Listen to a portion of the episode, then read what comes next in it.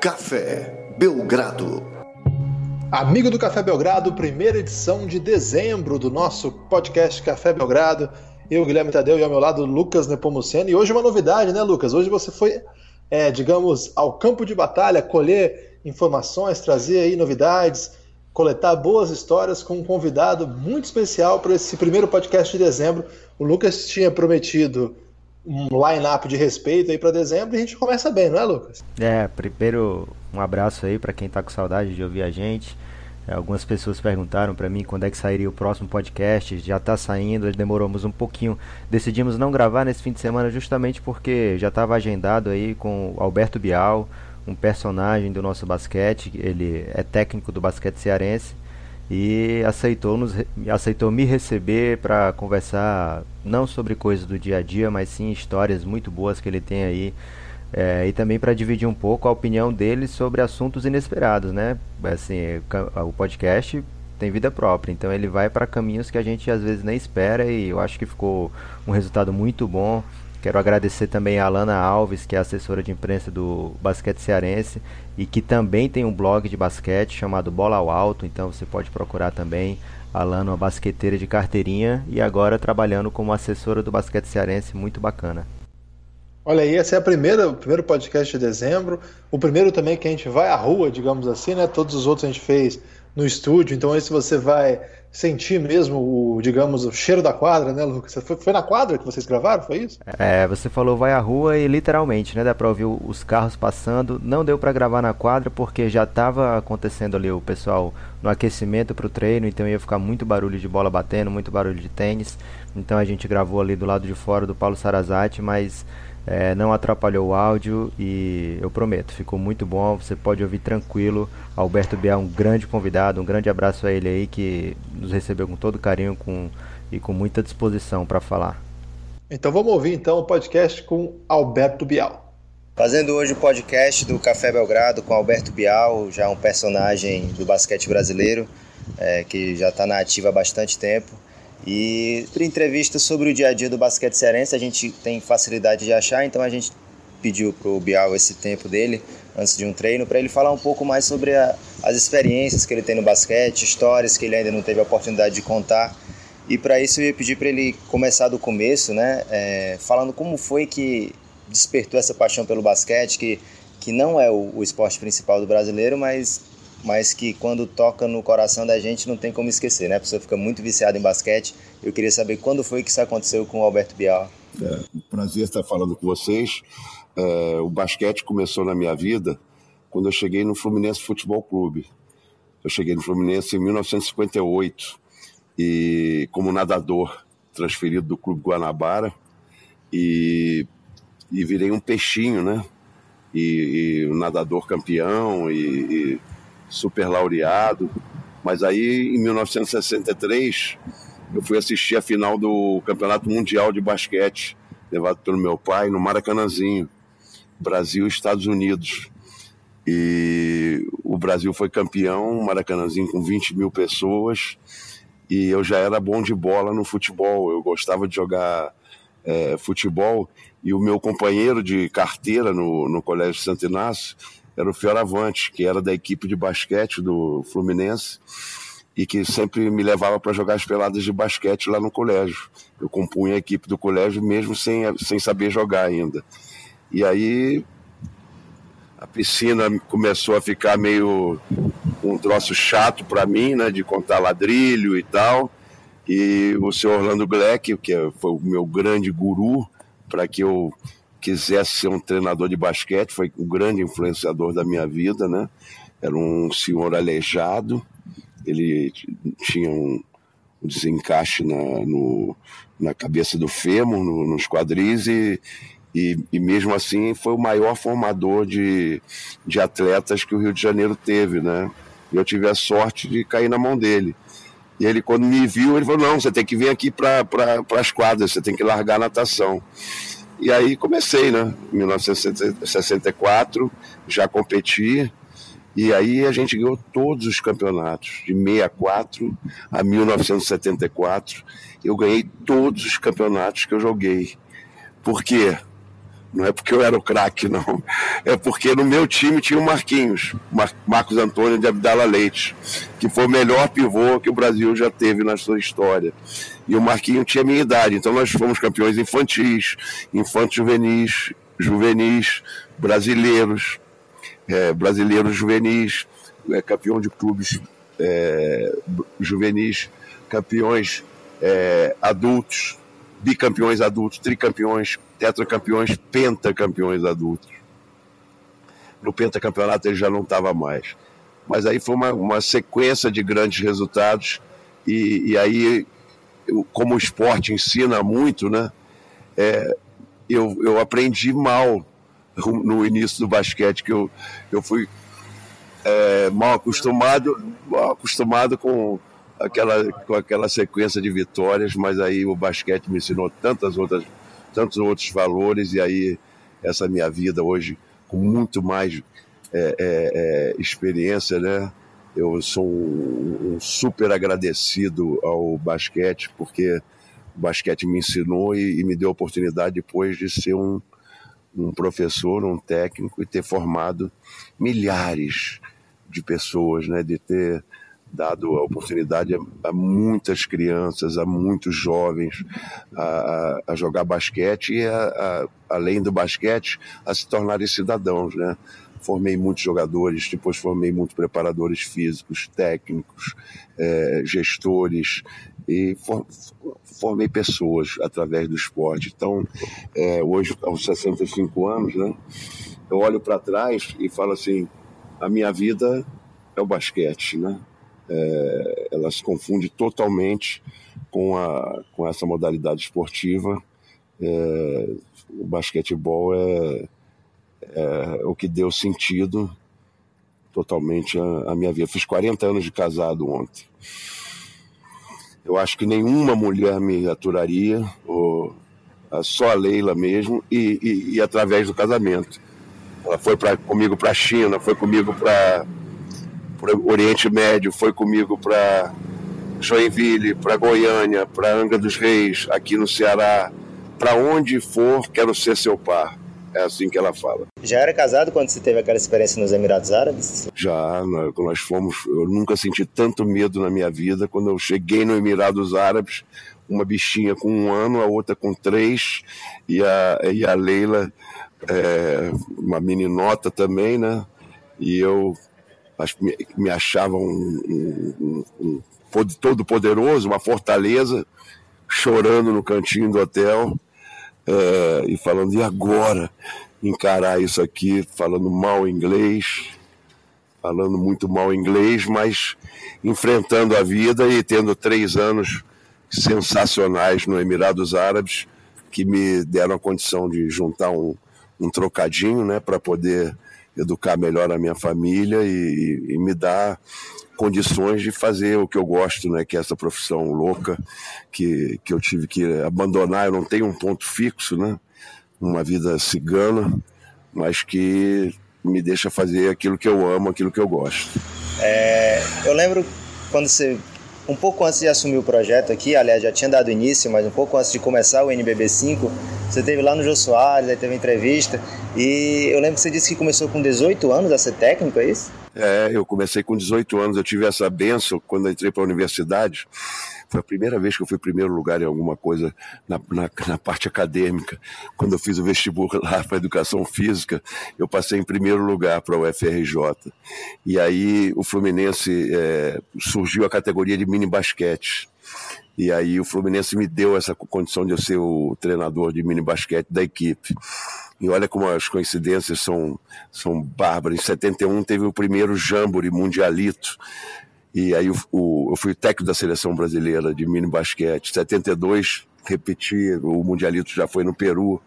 E aí eu também fui como, como então o meu início como técnico, já sendo técnico de seleção brasileira e levando aquela molecadinha, não tinha chefe da delegação, não tinha nada, né? Era aquele Bial de, de novinho, né? Levando esses meninos pelo mundo afora aí. Que legal. É, o seu irmão também jogou basquete? Jogou e jogou muito bem, né? Mas Porque... chegou a ser seu, seu pupilo ou não? Você... Não, a gente, a gente jogou junto um jogo, num, num Jubes, e, e, e, jogamos contra algumas vezes, mas o Pedro foi assim, quando eu virei o arrimo de família, né? É, meu pai foi muito cedo e o Pedro, eu via que ele poderia ter um, um uma chance de fazer um intercâmbio. Na época eram muito poucos esses intercâmbios. Nós mandamos ele para os Estados Unidos, que o Pedro sofreu muito com a morte do meu pai. E ele foi para os Estados Unidos com 15 anos e passou um ano lá. Quando ele voltou, ele voltou e ele era o melhor jogador do Rio de Janeiro disparado. Ele voltou muito forte e, deu uma espichada no, do 15 para os 16 anos. Tanto que ele, nessa época, quando ele voltou, ele já andava comigo. Eu sou seis anos mais velho que ele, já andava comigo com a, com a rapaziada de, de, outra idade e, e, e, jogando super bem. E o outro, pelo lado de São Paulo, quem era o melhor jogador de São Paulo era o Oscar Schmidt. Então, quando tinha Campeonato Brasileiro, era o duelo Oscar Schmidt, Pedro Bial, e o Oscar Schmidt levava de Lamborghini, ganhava fácil. É, mas aí o Pedro também, quando chegou aos 18 anos, né, teve uma chance lá no. Ele também entrou muito cedo para a faculdade, e aí teve logo um, um, professor que fez um. deu uma chance lá de fazer um. um tipo um, uma mini. um mini concurso, né? Para ver quem, quem, poderia ganhar um estágio na Globo, e o Pedro ganhou. Tanto que o Pedro só trabalhou na, na TV Globo, né? Eu acho que deve também já estar tá com. Esse, esse, são os anos 80, já estamos quase em 2020. Ele deve ter um, quase com 40 anos de TV Globo aí, o Pedrão. E aí o, o, o basquete perdeu o Pedro para o jornalismo, mas ele chegou a jogar uma seleção brasileira é, de novos, com Marcelo Vido, com Nilo, e eu nunca joguei uma seleção brasileira. Eu jogava muito melhor que o Pedro, e joguei seleção brasileira é, de treinamento tal, mas quando ia para o campeonato, não teve o campeonato. Quer dizer, o Pedro foi foi, foi, foi, jogou seleção e eu não joguei. Joguei seleção brasileira de Macabíadas, de judeus, né, na, Maccabi de Israel, e teve uma outra seleção brasileira que eu joguei, não me lembro. Não, não, aí como técnico, né? Militar e, e universitária, mas a seleção brasileira mesmo, a principal, eu nunca tive lá. O, você falou do Pedro na Globo e também tem a experiência do Bial comentarista, né? O, o Alberto é, Bial é, comentarista. Adoro, adoro fazer é, isso. E quando você comenta lá, você é, tem um carisma muito grande, né? Que a gente vê pelo modo de ser Obrigado. o seu relacionamento com os atletas, mas também o carisma com, com a câmera, né? Que sempre que você comenta tem muita repercussão nas redes sociais, o seu jeito meio poético de comentar, é, como é, faz parte assim, é veia da família, vocês desde cedo tiveram esse, essa essa leitura diferenciada. Não, não, não, não me compara ao Pedro, que o Pedro é, é, genial. O Pedro é um literato, é um intelectual. Não, é porque eu, eu tenho amor ao basquete, né? Eu tenho muito, assim, estudei muito basquete, me aprofundei muito na, na questão das pessoas, né? Conheço muito o basquetebol. É, é, cada, cada componente do basquetebol brasileiro eu conheço muito bem. Vamos ver o Espiga, por exemplo. O Espiga eu vi nascer na quadra, com 8, 9 anos. Aí, aos 18, 19 anos, eu trouxe ele para jogar comigo. Né? Agora, aos 45 anos, ele foi, foi embora, deixou o pai, deixou o irmão mais velho. É engraçado que não teve uma pessoa que me ligou para me dar os parabéns, a não ser minhas filhas, minha mãe dos 40 anos. E o Espiga ontem, pô, manda um beijo pra Leila, melhor do mundo, ele me chama de melhor do mundo, melhor do mundo, parabéns. Quantos anos são mesmo? Eu falei, quarentinha. Ele sabia que eram 40 anos, né? mas foi bacana, né? Essas relações é, são tão raras, né? E, e, com esse menino aí é uma referência na minha vida, né? Um carinho muito grande por ele, né? porque conheci seus pais, né? conheci toda, toda a vida esportiva dele. Quando ele estava comigo no Fluminense, eu falei: Espiga, você tem que formar educação física, rapaz. Você não pode parar. E ele, mas como é que eu vou fazer? Então você vai fazer o seguinte: você vai, vai se matricular agora e você vai treinar quando você puder. E aí eu dei aqueles três anos de Fluminense, ele treinava quando podia, era titular do time, fomos um sucesso naquela época. Fluminense, eu saí no meio do campeonato, nós estamos em segundo lugar no Campeonato Brasileiro. Aí tive que ir para Goiânia porque eu tinha que correr atrás do, da sobrevivência e falei, agora eu vou começar a rodar o, o mundo de novo. Né? E aí comecei a rodar de novo e aí já tem 20 anos que eu que eu rodando aí sem parar. É, como é que você vê assim, esse ressurgimento do, dos clubes do Rio agora com basquete? A gente teve a tentativa alguns anos atrás do Fluminense que acabou não dando certo, mas agora o Vasco já voltou para o NBB, Botafogo. E o Flamengo, claro, já ganhou várias vezes o NBB, é sempre um dos favoritos. Você acha que o, o Rio, apesar das mazelas do momentâneas que estão ocorrendo lá pelo Rio, ele tem esse, esse carinho? Ah, você, você foi muito brando mas elas momentâneas, não. Eu sou carioca, eu sou paulista de alma carioca. O que o Rio está passando é a maior tristeza da minha vida. Eu vivi o Rio de Janeiro, eu fui nas ruas quando mataram o Edson, quando os militares mataram um estudante lá, eu fui lá no, no, enterro dele, eu fui a passear, joguei bolinha de gude nos cavalos lá. Eu, eu lutava por um Brasil melhor. E, e, e, o Rio de Janeiro sempre foi o local que tinha os cantinhos lá onde se discutia as coisas para uma humanidade mais justa, melhor, onde eu vi, conheci tanta José Wilker, Betinho. Falei José Wilker porque era uma roda de teatro que tinha e ele era uma pessoa muito inteligente e, e foi uma referência para mim. E o Rio hoje não tem uma cabeça é, pensante, uma cabeça governante, está nessa nessa falência de, de, de humanidade, gente. Nossa, o basquete do, do Flamengo é um basquete hoje espetacular. Eu tenho uma estrutura, não vou comparar a, a, a NBA, mas, mas dos clubes da América do Sul é a melhor estrutura. É espetacular. Ele compara-se a clubes europeus. Você tem uma físio, tem uma, uma sala de halteres, o vestiário está tá muito legal, piscina de gelo. Vasco da Gama também não está muito atrás. Botafogo, eu trabalhei oito anos no Botafogo, trabalhei cinco anos no, no, Flamengo, trabalhei três anos no, no Vasco da Gama, trabalhei, vivi no Fluminense dos, de 58 a 74, como eu te falei tem um amor enorme pelos grandes clubes do Rio. São entidades, instituições lindas, maravilhosas, sensacionais. Mas o, o isso, são, isso, é bacana. Mas o Rio de Janeiro em si, aliás, o Brasil, né? É, eu não vou falar muito nisso, não, porque é, o maior desgosto que eu tenho na minha vida é viver nesse país que, que eu imaginava quando eu tinha quando eu comecei a ser técnico de basquete, que quando eu chegasse nessa idade que eu estou agora, que a gente teria um, um país que era, seria uma potência, né? E a gente vê um país do Temer aí, né? Essa, essa, vou ficar, vou, vou diminuir porque eu estou meio emocionado hoje. Vou, vou diminuir o tom.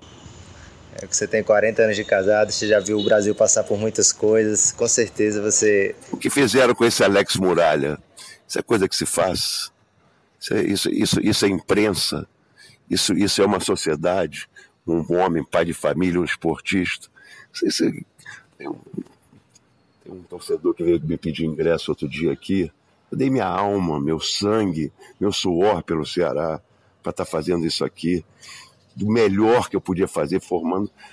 O cara me pediu ingresso, não podia dar, tá? me retirei, saiu falando um monte de impropério e veio na arquibancada e às vezes vem só para pessoas mal, mal resolvidas. Então é, é, é, é duro, né? Não é que eu queira reconhecimento, mas é, a gente vive e o homem sempre foi ruim e bom, né? Desde sempre, desde que a gente é, desde que a gente se é, se entende como Homo sapiens, né? Mas é, tem um país com um potencial desse, com as pessoas é, tão bacanas como as que a gente que a gente conhece, né? E, e, e, deixa chegar um ponto como chegou por conta da ignorância, da falta de, de vontade de, de escolher o melhor. Pela... Eu, outro dia um, um, bobão de um amigo meu foi preso cheio de garrafas de, de cachaça dentro do, do... Agora, nesse fim de semana, minha filha me ligou para falar, não vou falar quem é, mas... E aí o, ainda foi solto foi levado algemado para a delegacia, ainda foi solto pelo, pelo delegado, que é amigo da família, não sei o que, ainda acontece isso. Tem que deixar preso. Deixar preso. Então continua essa, essa, essa, essas coisas no Brasil, que o cara que tem um pouquinho mais se dá bem. O cara que tem. Eu sofro aqui o próprio basquete cearense, muitas das vezes é, é, eu me senti extremamente é, é, é desrespeitado. E não fico chorando mágoas, então a gente vai buscar esse respeito dentro da quadra jogando e conquistando as vitórias até a hora que a gente não, não seja mais. É, é, não precisa mais, não, não, precisemos mais nos indignar com as coisas, que sejamos tratados todos da mesma forma. É, Alberto, é, é, você falou que é paulista com alma carioca, mas eu acredito que já está uma partezinha cearense aí tomando muito, conta. Muito grande. Eu lembro que é, alguns meses antes de, ser lançado o projeto do basquete cearense, é, o Guilherme Tadeu, também o outro editor do nosso podcast, ele falou: Lucas, vai, ser, vai sair um time aí do, na cidade de Fortaleza. É, e vai vir bem, vai vir forte, não vai ser para fazer figuração no NBB não. E eu eu fiquei muito incrédulo, né? Porque não tinha nenhum time aqui do Nordeste e não, não tinha saído nada na imprensa, nem um zum, nada. Então eu fiquei bastante incrédulo. Aí eu falei com a, com a amiga Ana Flávia, que ela é editora do jornal O Povo de Esportes, e ela confirmou para mim, não, vai ter um time. Aí eu perguntei, mas quem é que tá à frente? Ela, olha, eu tô ouvindo que é Alberto Bial. Aí foi o momento que eu comecei a dar credibilidade ao fato, né? Eu tava numa torcida esperançosa, mas, mas sem, sem criar muita expectativa, né? Porque para mim, para muitos basqueteiros aqui cearenses, é um sonho isso que há seis anos. E aí o, o time veio, se formou e tá aí até hoje. Eu queria saber qual o segredo do Alberto Bial para conseguir isso, conseguir tanto diferentes patrocínios, né? Que não foi só um, um que deu certo, assim, vários projetos você à frente, num país passando por, por crises econômicas, como é que você consegue é, resolver isso e já há tanto tempo manter o time forte? Assim? É, primeiro é na escolha das pessoas, né, com quem você trabalha, né? Pessoas com integridade, com honestidade, lealdade e perseverança, né? Lutar. Se você não tiver crédito, se você não tiver credibilidade, essa credibilidade que a gente conquistou com meio século de trabalho no basquete é sempre muito importante. Agora, para iniciar esse trabalho aqui, há seis anos atrás, foram precisos nove meses para trabalhar e, e, e, e colocar é, o nosso primeiro patrocinador com, com, com a chama e com, com, com o entendimento que seria um projeto, um projeto bacana e, muito bem feito, porque era, era junto com o poder público. E, e naqueles nove meses, para persuadir esse, esse, esse grande patrocinador foi difícil, porque ele queria um time X e a gente estava com o time, time, X pronto, mas aí é, os outros, quando souberam que a gente estava contratando esses grandes jogadores, começaram a nos atrapalhar, e aí ele foi atrasando, atrasando, fomos perdendo os jogadores. Quando a gente pôde fazer a contratação dos jogadores, não tinha mais ninguém no mercado.